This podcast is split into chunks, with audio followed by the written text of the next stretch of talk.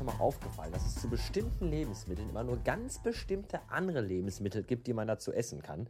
Zum Beispiel macht man zu Gurkensalat immer ein Dill-Kräuterdressing.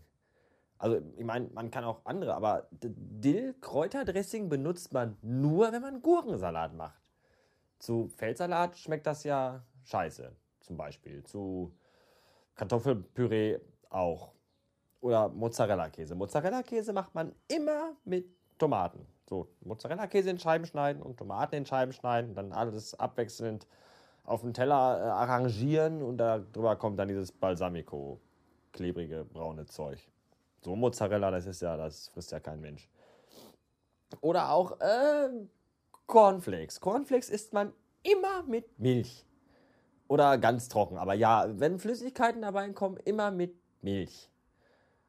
Das sind so, das ulkig, oder? Und dass sowas dann trotzdem irgendwie noch äh, weiterhin verkauft wird, dass das weiterhin, ich finde das faszinierend. Andere Lebensmittel sind viel vielfältiger und werden nicht so viel verkauft. Ja, das waren aber auch schon alle Beispiele, die mir jetzt so eingefallen sind. Ich sollte vielleicht nochmal die ganze Sache überdenken. Was noch viel schlimmer ist als Kunden, die sich über jede Scheiße beschweren und dauernd nur rummotzen, sind Besserwisser-Kunden, die immer alles glauben, besser zu wissen als ich. Ich habe das ja auch nur gelernt, diesen Beruf. Das sind dann so Leute, die kommen dann an die Fleischtheke, kaufen dann Schweinebauchscheiben und sagen dann, äh, wie das denn sein kann, oder fragen dann, wie das denn sein kann, dass äh, das Fleisch so fettig ist. Das ist ja unglaublich. Ähm, äh, hallo, äh, Schweinebauch? Ich kann Ihnen ja mal den Bauch aufschneiden und dann äh, können Sie mal sehen, wie fettig der ist, die dicke Sau. Und dann kommt dann der Satz, den ich total gerne höre. Ich war früher ja auch mal Metzger. Oder ich habe früher auch in dem Beruf gearbeitet. Ja, alle Kunden, alle, die bei uns einkaufen kommen, sind alle vom Fach. Dann verstehe ich nicht, äh, warum ihr so behindert seid und nicht wisst, dass Schweinebauch fett durchzogen ist und eine Fettschwarte hat. Ihr behinderten Vollidioten.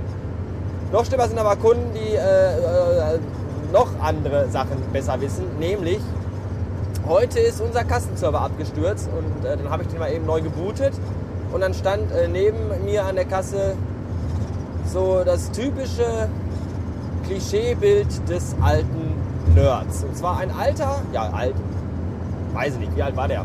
Ende 30. Also doch, der war alt. Ein, ein, ein dicker, dicker, fetter, schwitzender, fetthaariger Mann mit unreiner und grobporiger Haut und äh, Aktentaschenakne im Gesicht.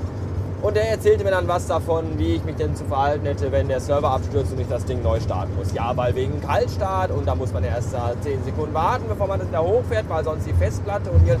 Halt die Fresse, das interessiert keinen. Ich mach die Kiste aus, mach die an, dann läuft die wieder. Deine Klugscheißerei will keiner hören, du Vollidiot. Ja, und da heute Freitag ist, waren heute Abend natürlich wieder äh, meine Lieblingskunden im Laden.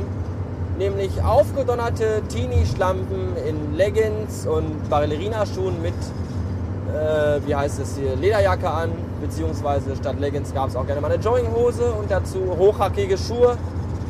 Äh, da, fällt, da fällt mir auch modetechnisch fällt mir dazu gar nichts mehr ein. Aber ähm, das waren aber heute nicht die, von denen ich dachte, dass sie es wären, weil die meisten kommen ja wirklich mit sieben Leuten rein, stehen dann 20 Minuten lang vom Spritregal und kaufen dann Puffbrause für 1,29. Nein, heute war es eine Gruppe Jugendlicher, die tatsächlich für, ähm, ich weiß nicht, ich glaube 80 oder 88 Euro Alkohol gekauft haben. So äh, Bierkisten und äh, harten Sprit und all so ein Scheiß. Und der Typ in seinem dicken, fetten BMW hinter mir fährt mir gerade unwesentlich dicht auf. Ist ja auch nur äh, eine Autobahnabfahrt mit S-Kurve.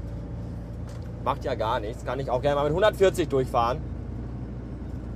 Und äh, ja, das junge Volk hat halt ordentlich eingekauft und das fand ich sehr gut. Mehr davon.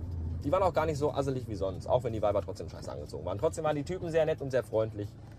Und das ist ja auch mal was wert. So, jetzt stehe ich wieder an meiner Lieblingskreuzung, T-Kreuzung, wo man nie wegkommt, weil äh, entweder von links oder von rechts irgendwas kommt. Fahr, du blöde Schlampe, mit deinem hässlichen, schäbigen Opel Corsa. Mit einer Hand lenken und schalten ist nicht so einfach, wie das vielleicht klingt. So, ähm, ja. Zum Deutschlandspiel heute möchte ich mich nicht äußern. Das war, was war, was war das denn? War das was? Das war gar nichts. Naja, egal. Äh, eine Chance haben wir noch am Mittwoch.